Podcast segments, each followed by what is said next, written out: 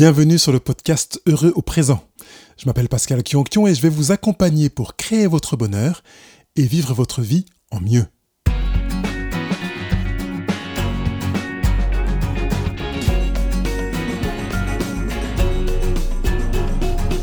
Bienvenue dans ce 82e rendez-vous dans lequel nous allons nous arrêter sur un sujet qui me paraît important. Ne confondez pas valeur et prix. Bonjour et bienvenue à ce rendez-vous. Je suis ravi de vous retrouver pour continuer à avancer ensemble avec ce sujet, je disais, qui est important, mais évidemment, tous les sujets sont importants, dira-t-on. Euh, ceci étant, j'ai quand même un petit attachement particulier pour certains sujets, et, celui-ci en fait partie parce que j'estime qu'il est en train de toucher à une, force toute particulière de notre réalité humaine, et, je dirais même à une, à une force que nous avons tendance à sous-estimer. Avant d'entrer dans le vif du sujet de, ce rendez-vous, je voudrais juste, pour ceux qui ne le savent pas, dire que sur le blog Heureux au présent, vous pouvez télécharger gratuitement mon e-book qui s'intitule Vos problèmes sont-ils des obstacles à votre bonheur? C'est un e-book dont je vous parlerai un peu plus fréquemment parce que j'entends que certaines personnes n'étaient pas au courant que j'avais écrit ce livre. Il est là pour vous aider, il est gratuit, vous pouvez donc le télécharger. Et je vous annonce en primeur que je suis en train de préparer un autre livre sur un sujet énorme qui vous fera du bien, qui a déjà fait du bien à plusieurs personnes avec euh, des outils que j'ai déjà utilisés. Et je ne vous en parlerai que quand il sera vraiment prêt, mais j'étais impatient de vous en parler déjà. Voilà, j'ai grillé l'information pour votre, euh, pour, pour mon plaisir, à vrai dire, pour mon plaisir uniquement. Alors, allons dans le vif du sujet maintenant. Ne confondez pas valeur et prix. Le mot d'ordre de notre rendez-vous est ne confondez pas valeur et prix. Je ne parle pas nécessairement d'objet en vous incitant à faire la différence entre valeur et prix. De toute façon, nous serons obligés de faire un détour par les objets qui nous environnent, mais cette notion dépasse le matériel. Vous comprendrez mieux dans quelques minutes. En considérant uniquement votre environnement, vous percevez combien tout ce qui se trouve euh, autour de vous, tout ce que vous possédez, a un prix. C'est le cas tant sur une échelle financière ayant trait au prix que sur un autre plan, celui de la valeur. Nous vivons environnés de prix. Quasiment rien de ce qui nous entoure n'a pas de valeur ou est exempt d'un prix. Euh, vous, vous savez pertinemment qu'un livre que vous voyez dans votre bibliothèque coûte tel prix. Et par conséquent, vous pouvez l'estimer même si vous avez compris qu'il n'y a rien à voir entre le prix de ce même livre et sa valeur du moins a priori.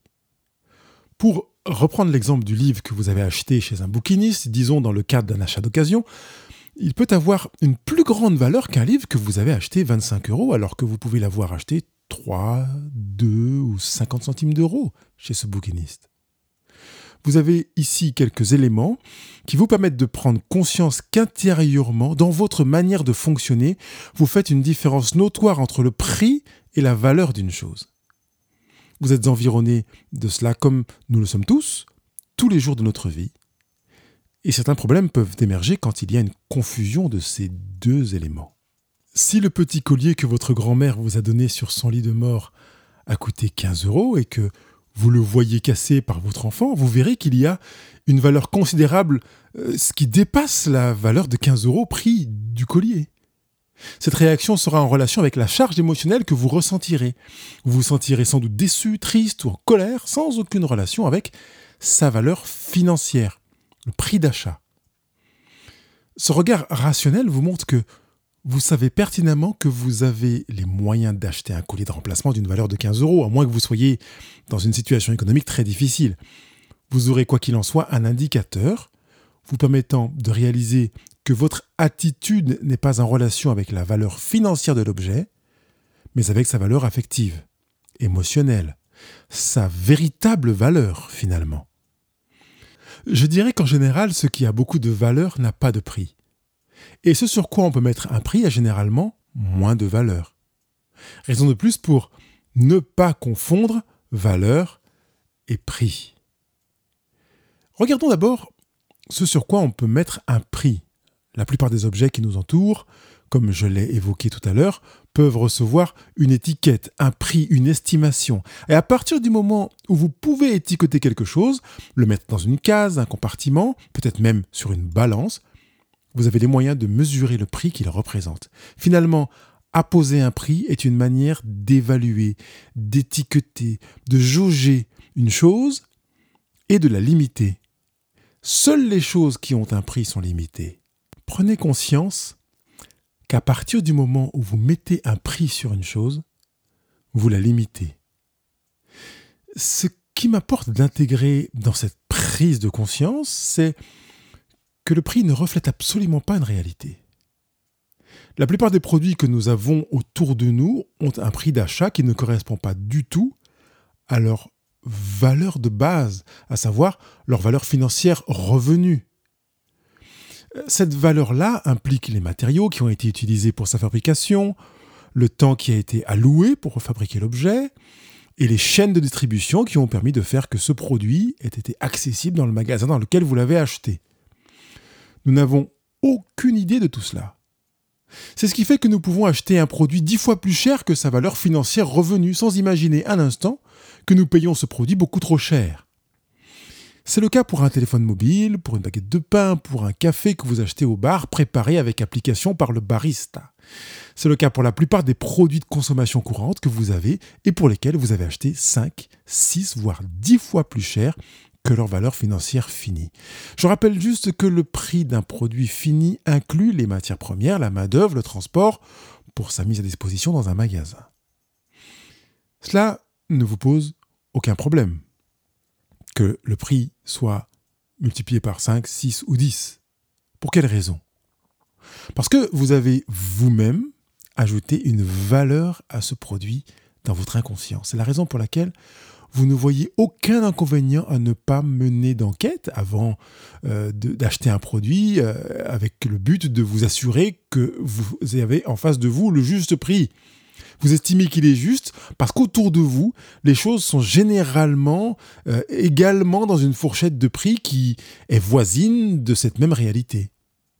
Mais cette fameuse réalité peut en cacher une autre, à savoir que tous les prix des t-shirts du quartier, pour prendre l'exemple de t-shirt est exorbitant par rapport à la valeur de produit fini. Ce qui est face à vos propres yeux la capacité à faire une réelle évaluation de la valeur prix financièrement, enfin sous, sous un angle financier, pécunier. Vous comprenez qu'en regardant la vie des objets qui nous entourent, ou la place que nous leur donnons dans notre vie, nous biaisons notre relation aux objets. Nous le faisons en acceptant le prix auquel nous sommes prêts à les acheter.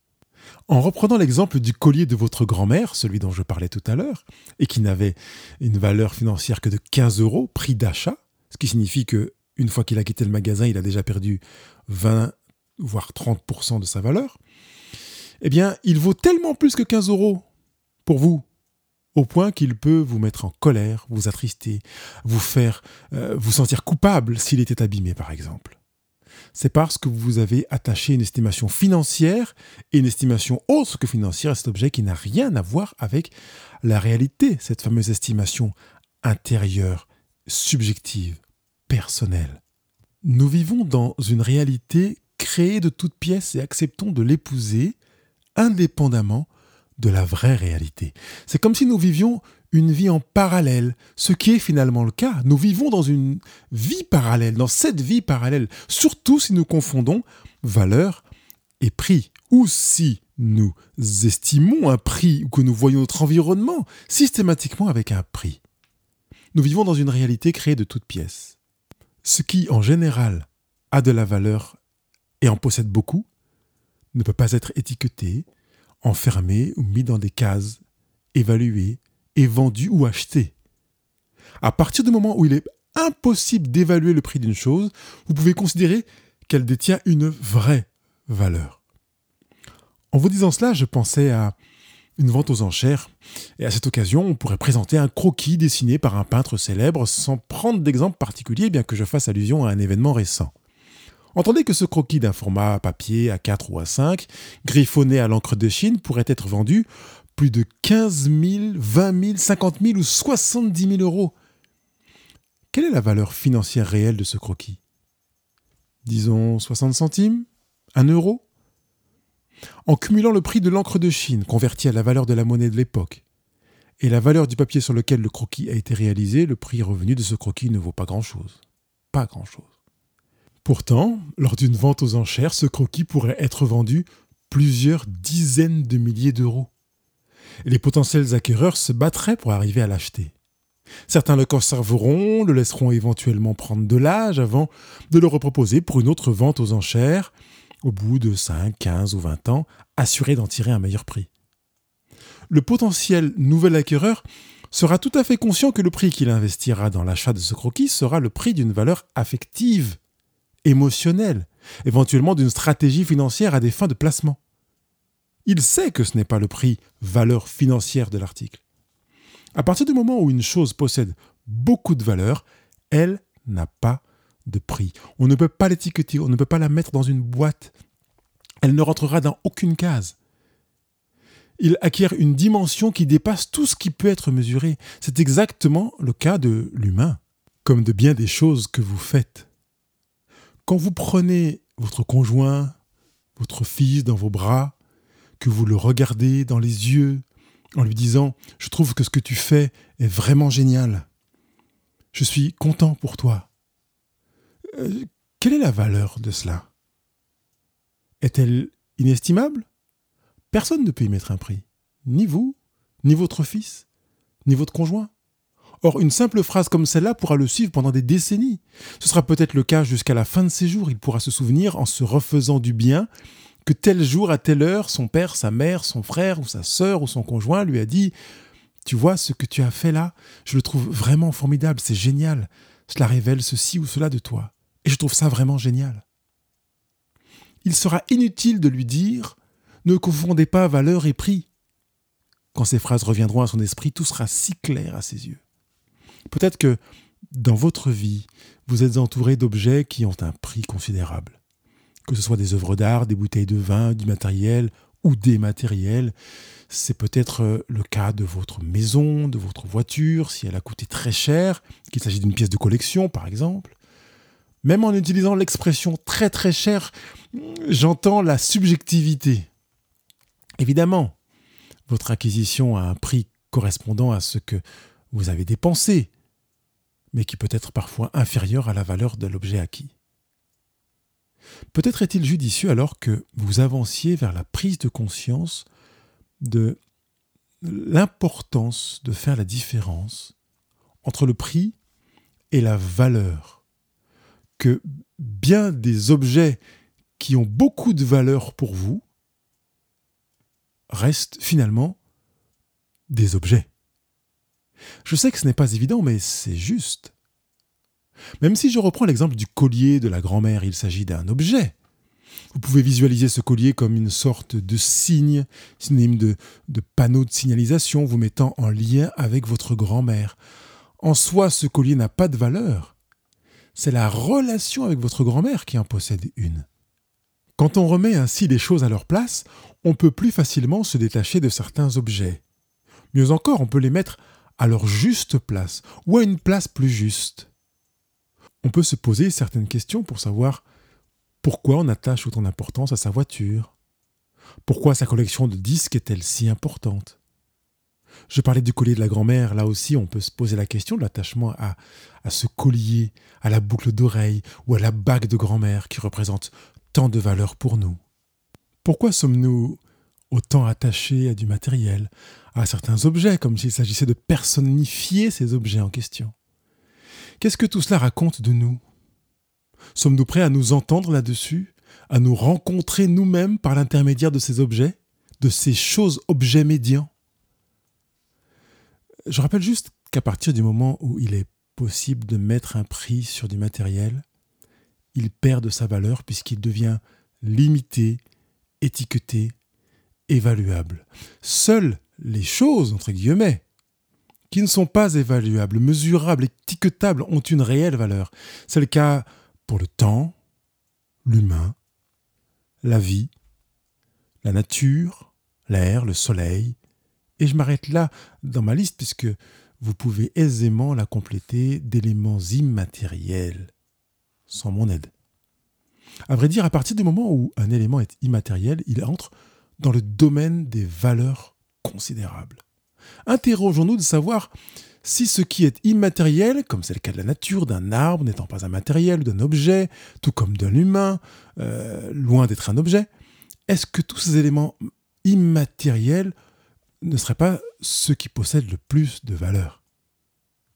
Dans notre vie, à quoi donnons-nous À quoi donnez-vous la priorité? À ce qui est matériel ou à ce qui est immatériel? Combien de fois percevez-vous, dans votre relation avec vos collègues, vos amis, les membres de votre famille, que le matériel a pris une place qui empêche ou limite, voire contraint la relation? Cette relation qui est sans valeur, ou du moins est d'une valeur inestimable, non étiquetable, non évaluable, non mesurable. Est-ce qu'il ne serait pas judicieux, pertinent, dirais-je même, voire sage, même si je n'ai pas encore les cheveux blancs, de mettre la priorité là où ce qui a une vraie valeur nécessite d'être considéré comme étant prioritaire? Il est parfois un peu compliqué d'adopter cette approche. Alors je voudrais vous pousser malgré tout à effectuer ce travail de réflexion. Je propose juste cinq points, cinq étapes pour faire ce travail. Prenez place face à vous-même et regardez votre vie. Visualisez ensuite le travail que vous faites, votre emploi, donc les relations que vous avez avec les personnes qui sont autour de vous, les objets, et remettez tout ça dans une balance symbolique. Reposez le tout dans un panier pour faire un tri de manière à choisir de vivre dans une vie qui redonne sa place aux choses, à ce qui a de la valeur et à ce qui possède un prix. Donnez la primauté à ce qui devrait être à la première place et remettez à sa place ce qui devrait être en second, en troisième ou en quatrième position. Peut-être que grâce à cette position, vous reprendrez le temps de vous retrouver, de prendre rendez-vous avec vous-même, comme je l'ai dit dans un rendez-vous qui porte le même nom. Peut-être prendrez-vous également davantage le temps de construire les relations avec les gens qui vous entourent. Même si vous avez parfois l'impression de mettre un coup d'épée dans l'eau, vous trouverez le courage et l'envie de revenir, de reprendre des nouvelles, de vous remettre en lien, de vous reconnecter. Vous le ferez parce que vous estimerez qu'il y a là une valeur tellement inestimable que cela vaudra le, coup d'investir. C'est quand les moyens d'évaluer une chose n'existent pas que ça vaut le coup d'investir. On se met à l'abri, on échappe au risque de confondre valeur et prix. La lecture devient alors plus aisée. Prenez quelques instants à la fin de ce rendez-vous aujourd'hui pour faire cette pause et vous retrouver face à vous-même. Vous pourrez ainsi réaménager ou même déménager certaines choses de votre vie. Vous pourriez également prendre le temps d'emménager certaines choses qui ne se retrouvent pas dans votre vie et que vous estimez nécessaire d'y incorporer. Vous pourrez ainsi euh, faire le choix parce que vous vous rendrez compte qu'elles ont de la valeur alors qu'elles sont actuellement reléguées au bord de votre vie, pourrez faire le choix de la réintégrer, de lui donner une place. Profitez de ces instants, surtout si, si vous avez votre cahier de vie. Prenez alors le temps d'écrire ce qui devrait avoir de la valeur à vos yeux ou devrait en avoir davantage. Vous le ferez sur la base de ce que vous estimez être des valeurs inestimables. Personne ne peut vous téléguider en vous disant ça, ça doit avoir de la valeur à tes yeux. Vous êtes libre, seul, de déterminer ce qui doit en avoir. En conséquence, vous reléguerez à leur place des choses évaluables, des objets étiquetables, limités, trop limités dans le temps. J'ajouterai que ce qui possède vraiment de la valeur peut être obtenu gratuitement. J'ai envie de répéter cette idée. Ce qui a véritablement de la valeur peut être obtenu gratuitement. À partir du moment où vous pouvez mettre un prix sur une chose, vous altérez sa valeur. Seul ce qui ne peut se monnayer une valeur inestimable, je l'ai déjà dit, mais j'ai du plaisir à le répéter. L'humain fait partie de ces dimensions touchées par la valeur inestimable, encore une fois. Comment voyez-vous les relations avec vos parents, vos voisins, les gens qui vous entourent? Avez-vous l'impression d'être dans des relations dans lesquelles vous devez quelque chose? Avez-vous l'impression d'avoir à vous prouver ou à prouver quelque chose, à acheter de la reconnaissance, à devoir marquer votre territoire pour tenter de montrer votre valeur ou de démontrer votre valeur? Êtes-vous plutôt dans une relation gratuite, relation dans laquelle vous êtes capable de recevoir gratuitement, de donner gratuitement, sans monnayage? Vous voyez-vous parfois installé dans une posture d'aumône, tentant de faire fléchir celui ou celle euh, desquels vous attendez quelque chose, parfois avec le charme. Vous infligez-vous des torts pour obtenir de l'attention? Entrez-vous dans la bouderie pour acheter une forme de, bienveillance, euh, voire de gentillesse? Entendez-vous que le regard posé sur les éléments qui sont non monnayables détruit la notion de mérite? Vous n'avez donc rien à faire. Rien à faire pour obtenir ce qui a véritablement de la valeur. Qu'il s'agisse de l'amour, du temps, d'une relation, du soleil, de l'air, de l'eau, vous n'avez rien à faire pour recevoir cela. Juste vous exposer. Si vous ressentez en vous la nécessité de mériter des valeurs inestimables, vous pouvez accueillir cela comme un signal. Regardez-le comme l'occasion de de prendre conscience, je dirais, d'un besoin de travailler sur vous-même pour vous installer dans un univers dans lequel vous acceptez que ce qui a de la valeur ne se mérite pas. L'amour ne se mérite pas. Le pardon ne se mérite pas. La générosité d'un autre ne se mérite pas. La générosité dont vous faites preuve ne se mérite pas. Le temps passé avec soi ou avec quelqu'un d'autre ne se mérite pas. La bonté ne se mérite pas. La bienveillance non plus. Elle ne se mérite pas. Rien de tout ce qui a de la valeur sans aucun prix et sans étiquetage ne se mérite. Alors bienvenue dans le monde de ce qui ne se mérite pas, je dirais dans le monde de la grâce, de la générosité, le monde de la gratuité ouvert sur la liberté. Et si vous êtes mal à l'aise à l'idée d'un de, faire partie de ce monde, d'entrer dans ce monde, de pénétrer, de piétiner ne serait-ce que les plates-bandes de la frontière de ce monde, vous avez besoin de travailler sur vous. Vous pouvez aller sur la page Go, je passe à l'action si vous en avez besoin et je vous accompagnerai volontiers pour arriver à vous installer dans ce monde de la grâce, de la générosité, le monde de la gratuité ouvert sur la liberté. Avez-vous remarqué que ce qui a de la valeur flirte et parfois même est complètement immergé dans la liberté, le temps, le soleil, la vie, la nature, l'amour, les relations, tout cela est empreint de liberté. C'est là que se vit la réelle dimension verticale et transversale de la valeur. Je rappelle que vous ne devez pas mériter ces éléments de valeur. Je dirais même que le jour où ces valeurs seront monnayables, ce qui commence déjà à être le cas, notre monde courra à sa perte. Plus le nombre de valeurs inestimables devient monnayable et plus l'homme se trouve en danger. Avez-vous remarqué que vous êtes, pour la plupart d'entre vous, rémunéré au temps passé au travail? C'est une illustration d'une valeur qui euh, s'altère. On considère un peu vos compétences, mais la base salariale est calculée sur le temps Avez-vous remarqué que nous payons l'eau que nous consommons? Peut-être un jour devrons-nous payer l'air que nous respirons ou bien le soleil pour s'y exposer? Nous payons déjà la nature quand nous achetons de l'alimentation. Plus le nombre de ces éléments qui sont des valeurs inestimables sera important, et plus l'homme sera en danger. Travaillez sur votre liberté, aspirez à cette liberté. J'espère que l'amour ne sera jamais en danger parce qu'à acheter nous sommes déjà dans des travers dans lesquels, dans notre monde relationnel, nous sommes capables de monnayer l'amour en essayant de le mériter. Nous en sommes à monnayer le sexe, l'échange de corps, mais surtout pas l'amour, pas les relations. Ne tombons pas dans le piège, euh, que tout cela reste libre le plus longtemps possible pour ne pas nous rapprocher de ce signal grave que je crains voir poindre un jour dans notre humanité.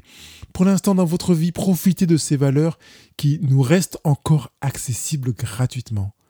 Battez-vous pour votre liberté en valorisant ces valeurs, en étant en mesure de faire la différence entre les choses qui ont un prix et celles qui n'en ont pas. Ne confondez pas valeur et prix. Il ne me reste plus que vous souhaiter une bonne semaine. Bye bye. Si vous avez apprécié ce rendez-vous, évidemment, je compte sur vous pour aller le partager sur les réseaux sociaux.